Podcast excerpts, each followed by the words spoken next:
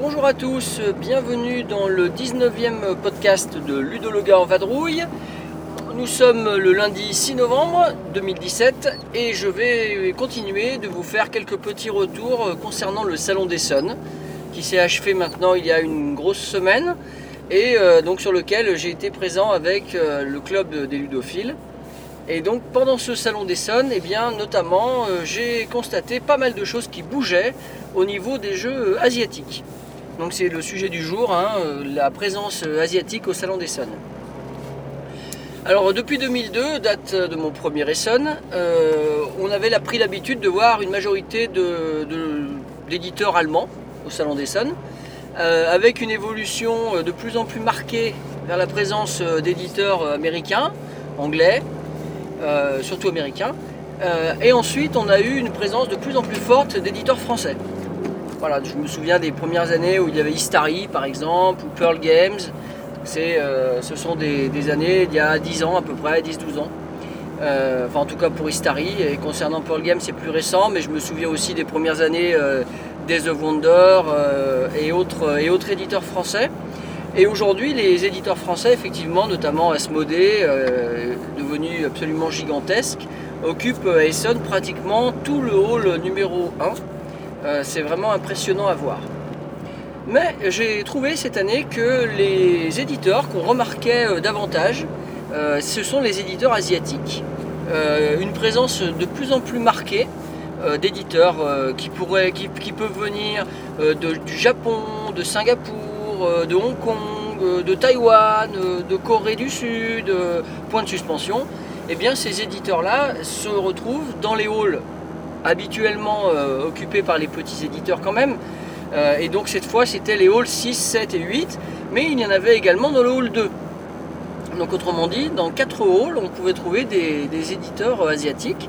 Et ça s'est traduit également par la présence euh, très très marquée cette année de joueurs venus spécialement d'Asie pour le Salon des Sons. Euh, je n'ai pas souvenir d'en avoir vu autant dans les allées des Sons euh, que cette année. Donc c'est vraiment une grosse nouveauté. Je ne sais pas si les, mes auditeurs, euh, vous aurez le même retour, le même, euh, le même sentiment, mais euh, franchement, une grosse présence, une grosse présence asiatique cette année.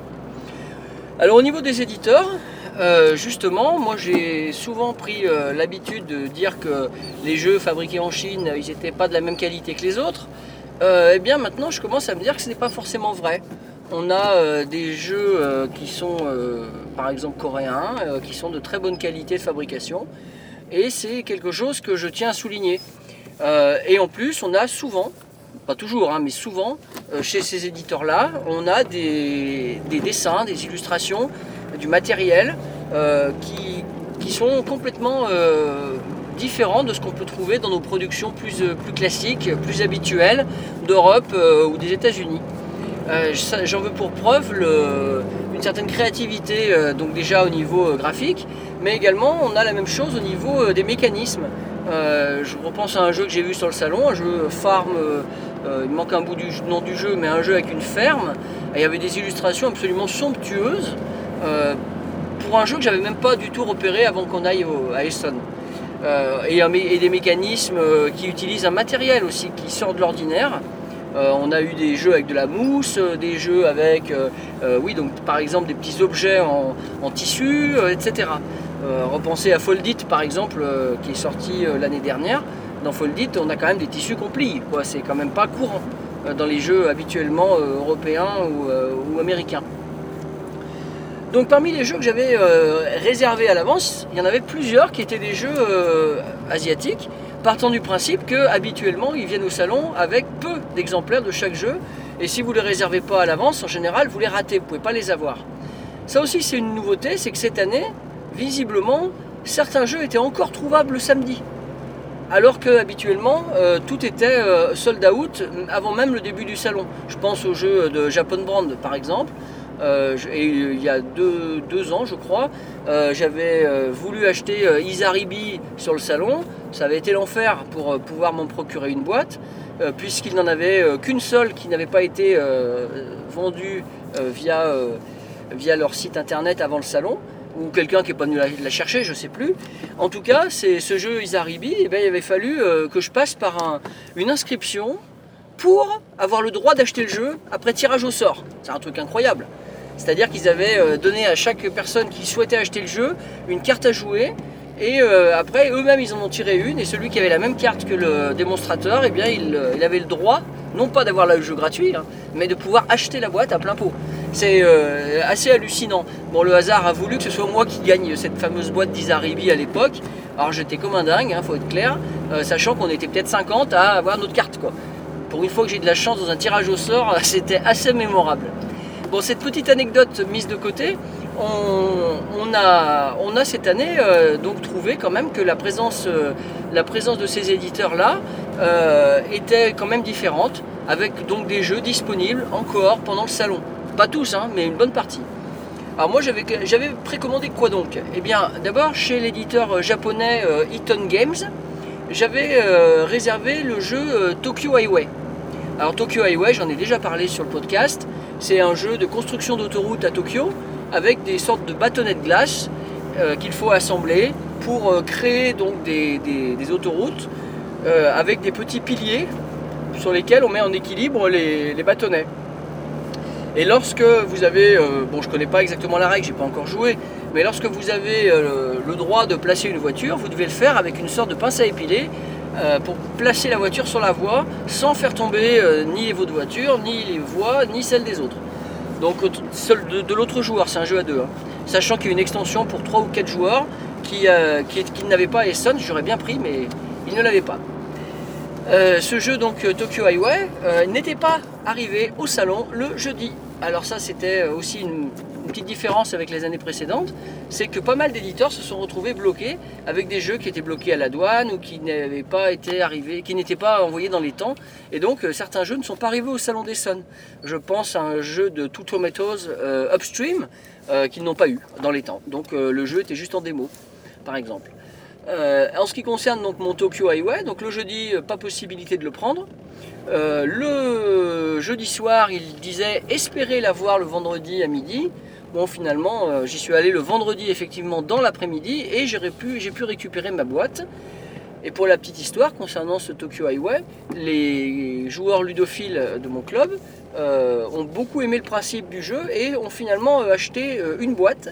Et puis le dernier jour, donc le samedi, parce que nous on est rentré le dimanche matin, donc le samedi soir, euh, une autre collègue du club en a pris une autre boîte. Ce qui fait qu'on se retrouve avec euh, trois boîtes de Tokyo Highway, donc trois boîtes d'un jeu euh, absolument improbable, dans, la même, dans le même club de jeu donc du Beaujolais, donc c'est assez incroyable. Et on espère que le jeu est bon et que peut-être, pourquoi pas, avec deux ou trois boîtes, on pourra peut-être faire des parties à plus que deux joueurs, je ne sais pas, faudra regarder s'il faut peindre des voitures ou aucune idée. En tout cas, je vous tiendrai au courant sur la possibilité de faire ça ou pas.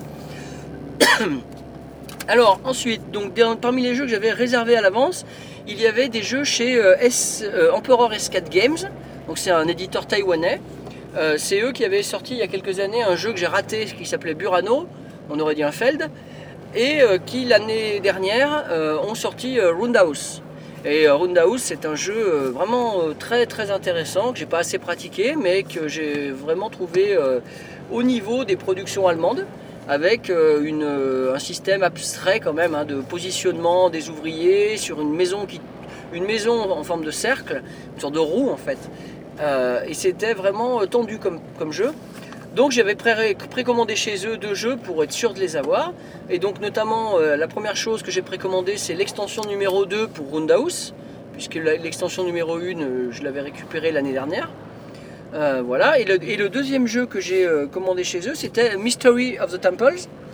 Euh, un petit jeu, alors je pensais au début que ça allait être une grosse boîte comme, euh, comme Roundhouse. Bah pas du tout, c'est une toute petite boîte euh, format jeu de cartes, un peu plus gros, dans lequel donc on a des cartes, oui, et on a des pierres colorées du plus bel effet. Alors les retours sont plutôt bons sur ce jeu. Je vous, vous, vous devriez trouver des comptes rendus de partie prochainement sur mon site. Autre jeu que j'ai euh, précommandé, mais là j'ai fait ça euh, quasiment euh, les derniers jours avant d'aller au salon, euh, puisqu'ils avaient miraculeusement retrouvé des boîtes qu'ils ont pu mettre en vente sur leur site. Donc c'est un jeu sorti chez Japan Brand, pour être précis c'est Analog Lunchbox. Donc c'est un, c'est un jeu japonais et qui s'appelle Lagerstatten. Et dans Lagerstatten, c'est le jeu certainement le plus moche que, le- pourriez trouver si euh, vous n'étiez pas comme moi passionné euh, de jeux complètement décalés, euh, puisque le jeu est en noir et blanc exclusivement. C'est un jeu dans un thème préhistorique, on va faire des fouilles archéologiques pour retrouver des restes de dinosaures. Ça j'adore le thème aussi. Dans, le, donc dans le matériel, on a uniquement des composants noir et blanc. Et on a les jetons des joueurs qui eux sont colorés, donc ça amène la seule couleur sur le matériel une fois le jeu installé. C'est, euh, c'est- je ne sais pas ce que ça vaut. Ça m'a fait penser un peu à Quirks, un autre jeu euh, sorti il y a oula belle lurette là, celui-ci. On était dans les années 80. Et Quirks euh, avec des, donc des, animaux improbables, préhistoriques qu'on assemblait pour obtenir des animaux encore, plus, euh, encore plus improbables. Euh, Quirks et Lagerstatten n'ont peut-être rien à voir, mais moi je les ai un peu associés tous les deux en voyant le matériel de Lagerstatten. Donc ça c'est un jeu que j'avais bien fait de précommander, mais encore une fois il a fallu aller le chercher à un autre moment, puisque Japan Brand a décidé de n'ouvrir euh, la, collecte des, des pré-orders uniquement à partir du jeudi à 13h. Donc c'était pas évident, il a fallu tourner et tourner et encore tourner dans les halls pour récupérer les, les jeux réservés. Euh, comme je vous l'ai dit, c'est les halls plutôt euh, 6, 7, 8 avec un peu dans le 2. Et donc on avait quand même besoin de tourner, tourner euh, dans des halls qui sont un peu distants par rapport aux autres pour aller récupérer, euh, pour aller récupérer les boîtes. Ensuite, donc j'avais également demandé à un éditeur, un éditeur taïwanais qui s'appelle Moaidiz de me mettre de côté des exemplaires de, de leur jeu. Euh, L'année dernière, ils avaient sorti Crabs, qui était euh, vraiment sympa et original pour aller à la pêche au crabe. Et puis ils avaient également sorti euh, The Flow of History, un jeu de civilisation vraiment, bien foutu. Petite boîte, mais grand jeu quand même. hein. Je pense que c'est l'un des jeux qui mériterait de sortir en français. On est vraiment sur quelque chose de fin, d'original, et puis qui tient presque dans la poche. Et bien cette année, donc ils avaient trois nouveautés. Ils avaient euh, Tulip Bubble que, j'ai ramené avec un, look euh, fantastique, plein de fleurs, euh, des tulipes en l'occurrence, euh, dans des tons pastels qui agrémentent la boîte, un matériel dans les roses, vieux roses on va dire, rose pâle, vert pâle, noir, gris, blanc, donc des, tons, vraiment, vraiment en décalage avec ce qui se fait habituellement. Et euh, une boîte carrée, euh, format euh, les Winning Moves des années 2000, genre Alexandros, ce type de format de boîte. Et franchement, c'est un jeu qui me fait hâte d'essayer. Le deuxième jeu que j'ai ramené de chez eux, c'est Liberatores, un jeu sur la libération de Rome. Alors j'ai pas trop regardé le contenu, le look est quand même moins sympathique. J'espère que le jeu est bon au niveau mécanique. En tout cas, les retours étaient encore une fois plutôt bons. Euh, on verra euh, quand j'en parlerai sur le site. Euh, voilà, donc un jeu sur la libération de Rome, toujours chez Moaidiz. Et puis j'attends qu'ils devraient, m'envoyer par la poste le- leur troisième jeu qui était sold out sur le salon, même avant le début du salon. Ça c'est un jeu, de train, et les jeux de train j'en suis fan. C'est le jeu Mini Raids. Donc Mini Raids, un jeu de train a priori qui tient dans une boîte carrée du même format que précédemment indiqué. Hein, c'est les trois mêmes formats pour les trois jeux. Voilà, donc Moediz, un éditeur à suivre si vous ne connaissez pas, euh, allez jeter un oeil sur internet, vous verrez, euh, ça sent bon. Euh, ça c'était pour mes réservations et j'avais quand même essayé aussi par mail de contacter d'autres éditeurs pour lesquels j'avais pas eu de réponse, mais j'y suis allé sur le salon directement. Et je pense par exemple à l'éditeur taïwanais Mozi Game qui avait un jeu cette année qui s'appelait Oh Yummy Burger to Go. Alors je comprends pas trop ce que veut dire cette phrase, mais vous êtes meilleur peut-être en anglais que moi. Euh, mais en gros, c'est un jeu où on construit euh, des hamburgers, où on, cuisine des hamburgers. Et dans la boîte, et sur le salon, on le voyait bien sur, les tables de démo, euh, dans la boîte, on a un hamburger avec des tranches de fromage, avec du jambon, avec des légumes, etc. Et, en tissu. Alors là, c'est un matériel assez improbable, on dirait un jouet, on pourrait jouer à la dinette avec les plus petits. Alors, je n'ai pas bien compris si c'était un jeu de rapidité où on doit assembler les tranches dans l'ordre de ce qu'on veut faire. Euh, mais le hamburger étant collectif, ça me paraît bizarre. Euh, j'ai l'impression plutôt que c'est un. On a des contrats et on essaye de mettre les, les- tranches dans le bon ordre. En tout cas, euh, que ce soit le moins éloigné possible de son contrat personnel pour remporter des points. Bon, à vérifier en y jouant. En tout cas, depuis que je l'ai ramené, Leïla, donc ma fille la plus petite, veut à tout prix y jouer. Donc je pense que ça ne saurait tarder qu'on ouvre cette boîte atypique. Euh, également, donc, euh, avant de venir sur Essonne, euh, est-ce que j'avais autre chose? Attendez une petite seconde, là j'ai un carrefour, voilà. Est-ce que j'avais autre chose que j'avais repéré? Oui, j'avais repéré un jeu Owing Games. Owing Games, donc un autre jeu, un, éditeur japonais. Vous savez, c'est ceux qui ont fait Deep Sea Adventures, pour parler du plus connu, les minuscules boîtes. J'avais repéré effectivement The Pyramids Deadline, avec une pyramide en construction à l'intérieur. Très très beau. Malheureusement, j'ai pas pu euh, récupérer de boîte euh, pour en parler sur mon site. Si, euh, C'était un peu compliqué. Je ne suis pas revenu avec cette année. J'essaierai de voir pour l'obtenir par email. On verra si, si j'y arrive. Et ils avaient également une réédition, alors ça j'ai découvert ça au salon, une réédition d'un jeu de Knizia, puisqu'ils avaient la réédition de Modern Art. Alors ça c'était assez incroyable euh, de voir qu'un éditeur euh, japonais réédite un jeu allemand de Knizia, euh, Modern Art, franchement c'est fabuleux. On pouvait donc acheter ce jeu au salon avec un look complètement refait, il y avait même des petits chevalets dans la boîte, ça a l'air d'être somptueux, vraiment somptueux. Et quelque part, si je n'avais pas eu le jeu à la maison en version allemande et en version même française, euh, je me serais sûrement laissé tenter parce que c'est déjà un très très bon jeu, mais euh, édité comme cela, ça a juste l'air exceptionnel. Donc ça, c'était les jeux que j'avais euh, repérés avant d'aller en Allemagne.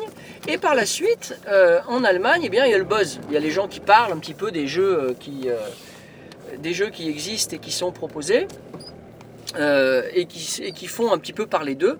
Et notamment lors du, de l'apéritif chez Repos Productions, euh, l'un des, collègues ludiques que je rencontre chaque année à Essonne euh, me faisait part d'un jeu qui euh, lui avait beaucoup plu sur le salon d'Essonne. Et ce jeu-là, ça s'appelle Bye Bye Black Sheep. Donc revoir le fantôme noir, le fantôme n'importe quoi, le mouton noir. Et ce jeu Bye Bye Black Sheep, j'ai été le chercher le lendemain hein, chez Jolly Thinkers. Jolly Thinkers, c'est des éditeurs de Hong Kong.